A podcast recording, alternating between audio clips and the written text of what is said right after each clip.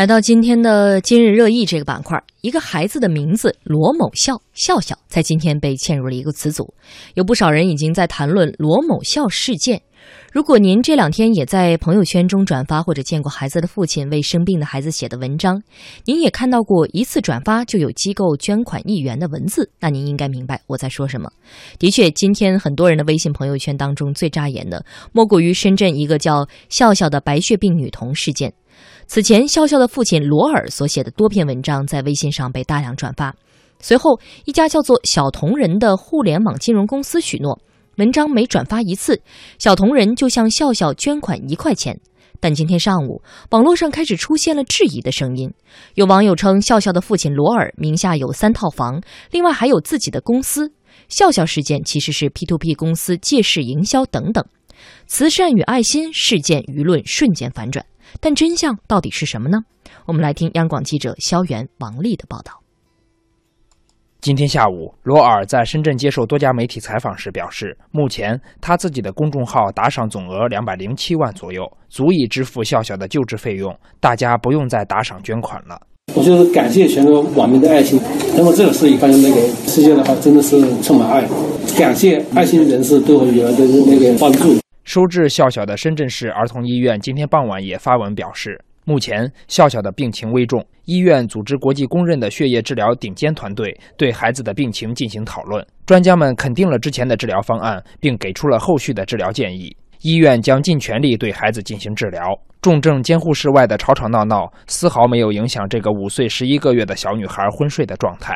骗取爱心还是被爱心所围攻？只有在孩子痊愈之后，才能切实地感受到这场争论对自己未来的影响。笑笑的父亲罗尔在此前的网络文章《罗一笑，你给我站住》中有这样的表述：“我去跑各种各样的证明，盖各种各样的章，办笑笑的大病门诊卡，申请小天使救助基金。这以前我不想占政府的这些便宜，一分钱都不想占。现在我也不想占。”我只想用这种方式告诉笑笑，爸爸正在竭尽全力，你一定要等着我。那些手续办下来至少需要两个月，笑笑能等上两个月，就一定什么问题都解决了。承诺为笑笑提供一定援助的一家名叫小同仁的互联网金融公司，在这起事件中扮演着重要角色。小同仁的负责人刘霞峰与笑笑的父亲罗尔做过九年的同事。刘霞峰说，罗尔当初写文章是有原因的，他想让他的女儿知道。老爸，我是在等你死，我是在为你做抗争，我在为你争取。呃，一开始也有朋友叫他上什么腾讯公益啊、轻松筹啊，罗尔就是说比我难的人更多，所以他不想去占用太多的社会公共资源。但最终的结果是，笑笑的事情占用了相当多的社会资源。今天下午，罗尔在接受媒体采访时说：“这完全出乎自己的预料。因为这个钱的话，我真的是想不到会有这么多。可能因为平时的话，呃，那个微信的打赏的那个上限呢是每天五万块钱。但昨天晚上可能是微信的话那个上限可能就放开了一下，然后的话才才会才会涨到成成两百多万。笑笑在医院里面的那些费用，他一共花了多少钱呢？前两个月的话，因为他是那个儿童医院的账是每一个月给接一次，前两个月加起来好像是十一万。左右，然后我们那个自己的话掏的钱是两万两万多块钱。或许正是两个月以来自付两万多与接受两百多万的捐款，刺痛了网友的神经。有人翻出罗尔名下至少有三处房产以及一辆私家车。此外，罗尔还担任至少一家公司的负责人。刘霞峰不否认这一点。罗尔他在二零零二年的时候在深圳有买一套房，然后这套房呢，他当时是从杂志社借了一半的钱，自己出来一半的钱一次性付清的。另外两套房在哪？他是二零一四年到二零一五年呢，然后罗尔在东莞呢有买两套房。他这个房子的性质是什么呢？房子是由甲方啊经营，五年之后才交房，而且现在呀智能收租是没办法去交易的，卖不掉的。他这两套房啊，就是一套是那个酒店式公寓，一套是住宅，两个房子的总的价值呢是一百万，然后贷款的金额呢。是四十二万，像这两套房子啊，就是每个月给租金呢是五千二百四十九块钱。同样，这两套房子他要交那个还贷款嘛，是五千两百块钱。这样一抵的话，等于是结余了四十九块钱。有房有车的事情，罗尔自己也坦率承认。他说，房产的租金勉强能抵上房贷。至于私家车，是二零零七年以十万块钱买的一辆别克车。既然有房有车，还需要社会捐助吗？罗尔说，能得到这么多捐款，完全出乎意料。在这以前，我就从来没有说那个，包括重筹、轻重筹，所有人找我，我都没答应要去网上去募捐。霞峰这个事情呢，因为我，但是我我的确是不够钱资源。霞峰是我很好的朋友，他想帮我，想帮我的话，但是如果直接把钱给我的话，我不会要，肯定不会要，因为我是一个很很要面子的人。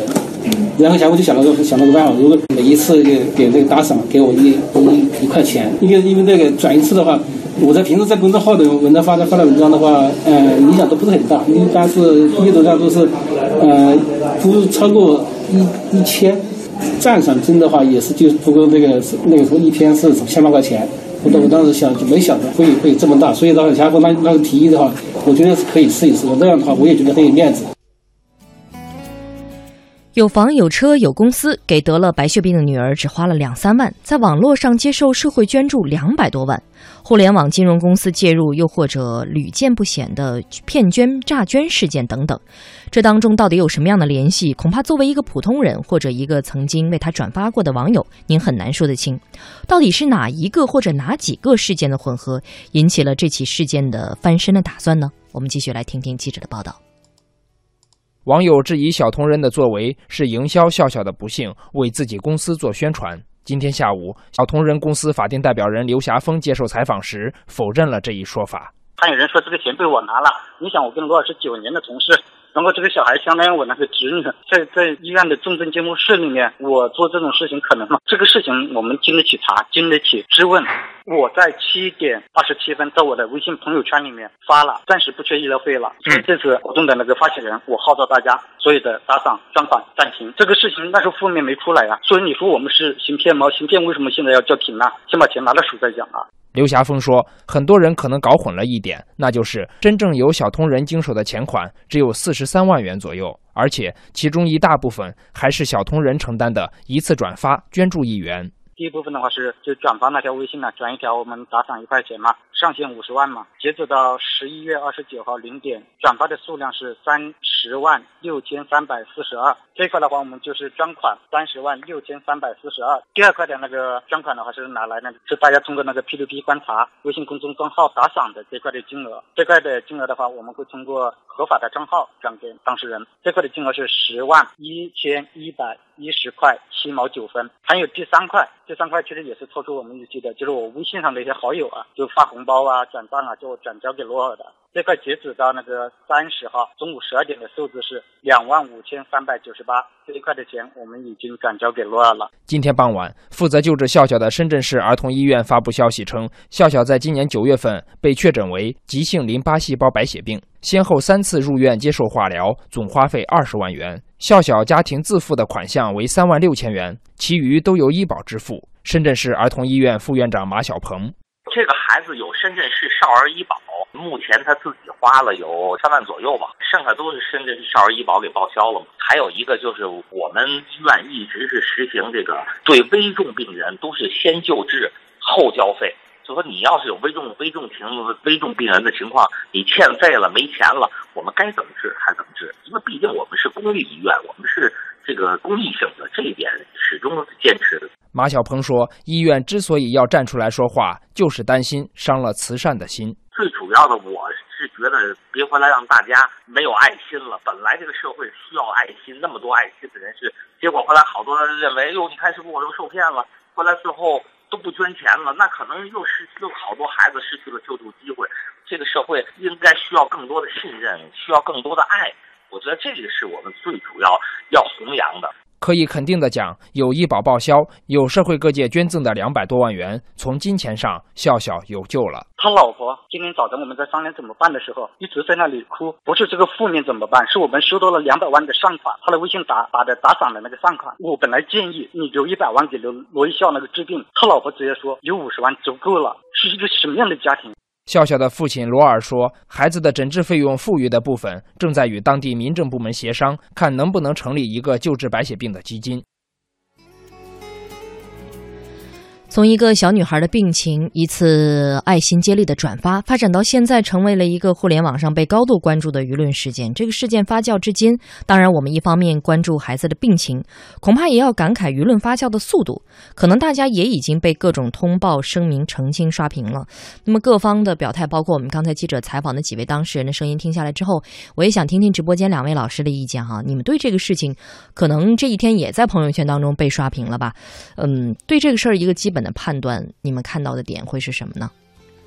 呃，是这样的，就是这样的事情经常看到。然后这两天呢，确实被刷屏了。但是我一般有一个自己的原则，就是我判断不出这个事实的这个真伪或者说这个程度的时候，嗯，我一般是不转发，然后也不参与。然后今天我们看到事情的一个反转，很多人就觉得好像自己上当受骗了一样，就是很痛心。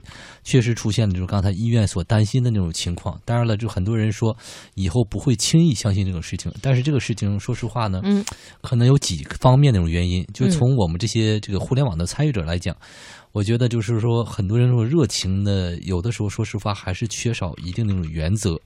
就是这个原则不是说冷血，因为大家看到情况，就是白血病啊、孩子啊等等，都愿意献出爱心，对吧？都愿意献出爱心，但是呢，恐怕也要考虑一下，就是说，呃，是不是我们现在有这些机制能够解决相应的问题？其实从这个孩子来讲，大家都希望这个孩子健健康康、快快乐乐的，但至少从医院啊，包括方方面面的情况，我们也看得出来。说实话，那么大家可以关心这个孩子，但至少现在没有到 需要捐助的这个程度。然后，我个人认为，这里面其实这家互联网公司还是存在着打营销牌的这种嫌疑。我不能说百分之百的我就下这样的一个结论，至少说出我自己的一个看法出来。嗯，您说，因为你作为这个孩子的家长的这个朋友，你很清楚这个孩子的实际花费是多少。嗯，那么这个费用来讲，其实呢。就一个家庭来讲，完全可以承担。而且你也说了，如果大家转发一篇这个小同人，你就会这个同时这个捐赠一元，对不对？嗯嗯。如果有这样心思，大家就想一想，你是促成这样的一个活动呢，还是说救这个孩子？你已经做出了一个决定，呃，五十万的这个上限，对不对？嗯嗯嗯。也就是说，你未来拿出多少钱的这个额度，你已经计算好了。对。而这个孩子事实上真正的这个花费才三万块钱。对吧？所以说，需不需要这场活动？我觉得不需要，因为全国说实话，得艾滋病的这个人，包括孩子也确实很多。我们如果说这个社会真的是一个特别充满爱心的一个社会，然后呢，每一个。呃，这样的生病的孩子周围都有这样的一个热心人士，都进入到这样的一个模式的时候，你最后发现这个问题真正出现的时候，不是这么容易解决的。嗯嗯。为什么？你比如刚才说了，好像这个听这个录音里说说把这个成立呃把这个多如呃多出来这个捐款。成立一个基金，嗯，救治白血病的这种基金会，嗯，但说实话，大家不要小瞧这一块钱或者是多少钱这个东西，嗯，因为大家捐款的时候，它是有个专用的目的。我们简单的来讲，就是说，比如说我捐了一个这个白血病的这个基金会，刚好呢又有另外一个孩子是需要治别的病的时候，你不能简单的把钱挪到那里去的，对，这笔钱是捐给这个。儿童的，嗯，你当然了，大家不会在意这个钱，你捐给白金会，大家也认为是一个好的事情，但是理论上从这个程序上来讲，其实是不够尊重的，嗯，对吧？大家是希望我直接把这个钱捐给这个孩子，就用在他身上，嗯，但是你要成立一个基金会，是是是，说实话，这个社会本身这样的基金会这样的组织就已经存在了，嗯嗯，对吧？已经存在了，所以我觉得这里面至少说发起募捐方的这个主体不够严谨。呃，或者说对这个活动其实还是有一点点不负责，不要简单的说我没有想到。对吧？当然，这里面我觉得特别注意的一点就是不要对孩子造成伤害，因为这孩子虽然说很小，但是呢，各种各样的声音，嗯，有可能会通过各种各样的渠道传到他耳朵里。对，其实我们谈到这个话题的时候，其实蛮沉重的。我们一方面希望这个孩子这个呃健康快乐成长，把这个病治好。嗯，但同时呢，因为这个事情其实确实成了一个很大的一个新闻，因为很多人在这个事情上某种意义上来讲被这种刷屏伤害了，甚至参与刷屏的人觉得自己很无辜。嗯，所以这个时候网友的情绪也是在今天随着更多信息的呃出现吧，呃，出现了自己情绪上的一个反转哈。徐冰老师的看法呢？对，这个事儿今天成为一个网络热点，嗯，刷屏，而且呢，这个为什么刷屏？就是大家确实对于这种东西会有一个情绪上的一个反应。觉得自己的爱心受到了亵渎，嗯，就是很多人会有一种愤怒或者说是被羞辱的感觉，或者自己的信任、自己的爱心被人利用了。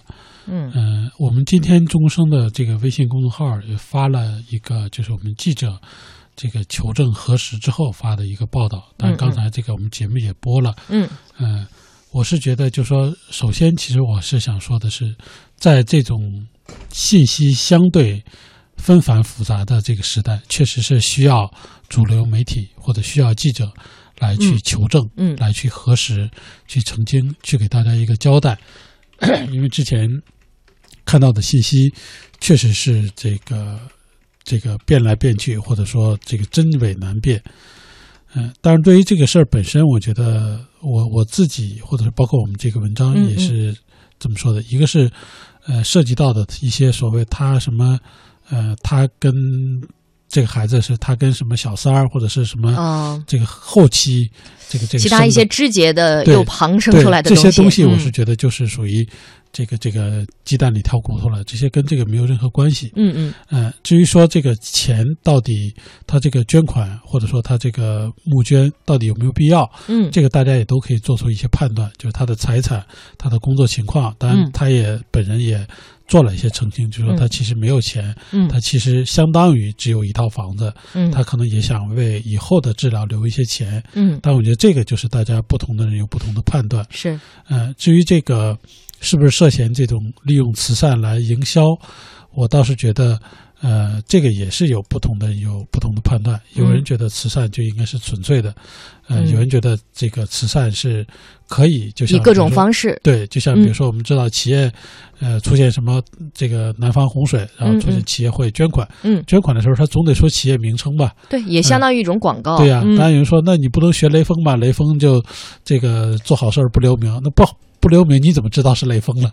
这 个所以说，肯定还是、呃适当的嗯，他这个借一些事，嗯我是觉得，因为我们还是为这个目的或者为这个结果嘛，嗯他只要能真的起到慈善的作用，这些都是可以理解的。嗯所以，我们对这个事儿呢，我倒是觉得没有必要强求一个统一的看法。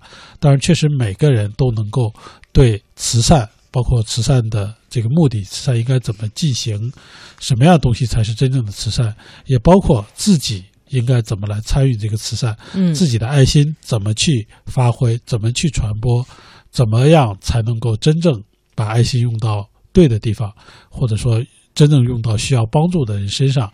所以我觉得这个事儿其实真的是给大家有一个思考，或者说我们通过这个事儿，如果说能对将来这样的事儿，呃，如果说国家能出台一些规范，嗯。如果作为我们个人能嗯。多长一些经验和心眼儿，或者说智商，那也是好事儿。嗯，的确，这件事情被这么多人关注，每个人恐怕也有着自己一个解读的角度哈。刚才徐斌老师说到国家会不会有这方面的规范，其实大家可能会想到，今年九月份，我们国家的《中华人民共和国慈善法》正式施行了。新的慈善法呢，当时是备受媒体和公众的关注和讨论。那么今天被大家广泛传播和讨论的这个看起来以慈善为关键词的案例，是不是适用新的慈善法呢？这背后的经济账，包括法律问题，又怎么样来理解？我们在半点的隔断之后呢，会来请教这方面的专家，也请大家继续留在我们央广夜新闻这一段关于这个热点事件话题的讨论当中。刚才在半点的这个隔断之前啊，我们就一直在聊今天应该被很多人都关注到的这个话题：深圳女童患病，父亲的网文感动朋友圈，多人转发集齐女孩的治疗费，却有人质疑其夸大病情营销。那么今天的微信朋友圈最扎眼的，莫过于深圳这个叫做笑笑的白血病女童事件了。此前呢，笑笑的父亲罗尔所写的多篇文章在微信上被大量转发。随后，一家叫做小同仁的互联网金融公司许诺说，文章每转发一次，小同仁就向笑笑捐款一块钱。不过，今天上午网络上开始出现质疑的声音，有网友说，笑笑的父亲罗尔名下有三套房，有自己的公司。笑笑的事件其实是 P to P 公司借势营销等等。慈善和爱心，无论事件还是舆论，都瞬间反转。真相到底是什么？刚才呢，我们也为大家播出了我们的记者采访笑笑的父亲罗尔，包括小同仁公司的负责人，包括医院方面的一些声音。那么您的判断到底是什么呢？刚才我们也说到哈，在今年的九月一号，我们国家的慈善法正式实行了，当时呢就备受媒体的关注和讨论。那么今天被大家讨论的这个看起来以慈善为关键词的案例，是不是适用新的慈善法？这背后的经济语法又是一个什么样的理解呢？我们现在来请教一位业内的专家。马上节目要连线的是北京大学非营利组织法研究中心的主任金景平。晚上好，金老师。啊，您好，主持人。嗯，呃，刚才我们说到的这个话题啊，今天可能您也关注了。深圳女孩这个笑笑是罹患白血病，她爸爸写的这个文章呢，很多网友呃是怀着爱心来转发。刚才我们已经梳理了整个事情。这之后呢，另外一家商业机构小同仁成了一个背后的第三方。那么现在您怎么看这个社会公众通过他们来给孩子捐款的事情？现在这个事情该怎么界定？还能不能够呃，比如说套用到慈善法的一些规定当中呢？呃，这个案子可能慈善法还不对此进行调整。嗯，为什么呢？因为呢，因为从这个案子来看的话，我们可以看到，就是说罗二和小同仁之间达成的协议，他撰文一天呢，在小同仁微信上去发表。啊这种约定呢，其实他们是一个附条件的赠与合同，也就是说，它也是罗尔所言的骂卖文。但是问题在于呢，就是这种卖文，他为了获得这个读者的大量转发呢，就等于说。会看到，它并不基于文章本身的知识增量或者精神或者给读者的精神满足，而是对于读者对于作者的一个处境的同情，所以就已经把漫文变成了求助转发。嗯，所以呢，从这个案子上来看的话，其实我还是觉得它更像是一个个人求助。那么微信公号也设置了打赏功能，所以我们可以看到呢，它也从打赏从公号里面也获得了不少啊读者的直接打赏。那么这就意味着，就是说，个人求助本身它是不是属于这个慈善法应当调整的？我们当时在慈善立法的时候，实际上是对个人求助和慈善募捐进行了区分的。嗯，那么为什么要做区分呢？其实并不是说慈善法去回避矛盾和问题，而是因为深刻意识到呢，任何身陷困境之人都有向他人或者社会求助的权利。嗯，落难者呢，你如果积极求助。啊，还是希望他人感同身受，并能够同情怜悯、出手援助的施救者呢？慷慨付出也是出于人性之上与自我提升。所以从这个意义上来讲呢，我们认为慈善募捐的确要限制向社会公众为慈善目的公开募捐的这样主体资格，但是留下了一个空间，就留给了个人求助。也就是说，法律不对此去做出禁止或者限制性规定。嗯，呃，也就是说，实际上今天大家关注的这个事情，呃。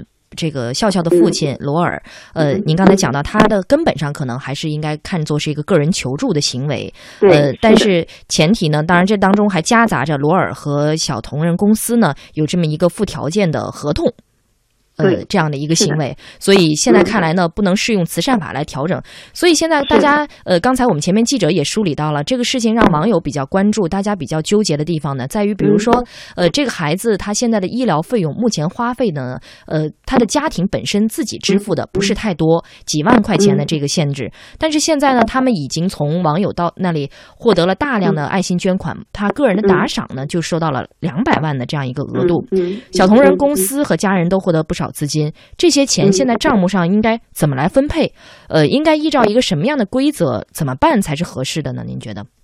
嗯，就是我刚才讲，个人求助尽管不受慈善法调整，但是它依然是要遵守法律规范的，因为求助者和这个打赏者之间啊，或者我们资助者之间是个特定的法律关系，是负特定目的的赠与。那它前提又在于说，你这个求助者的困境是存在的。那如果求助者的困境已经解除了，那就意味着你应该按照同样的通道，要告诉公众，你已经不存在困境了，不需要你们再来给我啊资助了。那么在这个问题上，如果你不及时做出这个回应的话呢，就会可能被认为你隐瞒了一种非常重要的事实，以至于其他人呢做出了误导，还会继续给你啊来资助。所以呢，现在问在于就是说，他之所以能获得这么多的资金，可能也是他前面没有想到的。对。但是现在亡亡羊补牢呢，还为时未晚。一方面，我们可以看到，就是说后面打钱的这些人，可能已经是一个合同基础上市的情况下的打钱啊，他都已经解除困境了，所以他们呢可以借此要求撤销法律行为并返还财产啊，从技术上来讲也是可以做到的。那如果说他们这个嗯觉得付另外一个意思说，那如果不返还也可以，但是希望你能够转转给一些其他需要的儿童。但这个不能由罗尔自己做出，他必须得获得那些资助者的这个授权才可以。所以从这个意义上来讲呢，我觉得啊，这个事情出现之后，其实啊，我们都看到了这个获得资金跟他需求之间的具体的反差。那这个反差呢，其实也不是这个案子里面才有，以前我们也出现过。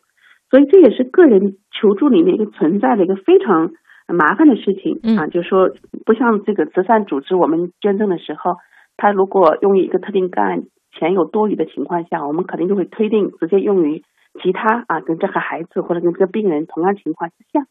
但是对于个人求助而言呢，这个资金所有权已经直接转移了，所以你这时候该怎么处理？那么只能按照我们刚才讲的，适用民法的规定，那么已经构成一个就是说附特定条件，那条件已经不存在了，所以资产可以要求返还啊。嗯，如果说呃没有返还的，那我们可能就公告啊，就请这些人在特定时间内啊要求返还。如果说没有这个表示异议的，那剩下的资金多余的资金，我们就这样转赠给或者说这转捐给。啊，跟这个笑笑有处于同样困境的这些孩子身上去。嗯，也就是说，其实现在呢，这个罗尔和他的朋友他们所表达出来的，呃，现在不需要的钱，我们可以返还给网友，或者说可以捐呃转赠给其他有需要的孩子，也是还需要履行一个您刚才讲到这个法律程序，对，这也是比较严格的一个过程哈。听您刚才讲了这个意思呢，我能不能有这样一种理解，向您请教啊，金老师？呃，您刚才讲到说，目前个人求助呢，以罗呃罗尔和这个笑笑的这个案例来说呢，好像的确这个过程当中呢，还是有一些麻烦的。我能不能这样理解？目前呢，个人求助相比于机构慈善来说，呃，处于一个从法律依据上来说不是那么完备，或者说这方面法律不太完善，需要来完善的这么一个状态，能这样说吗？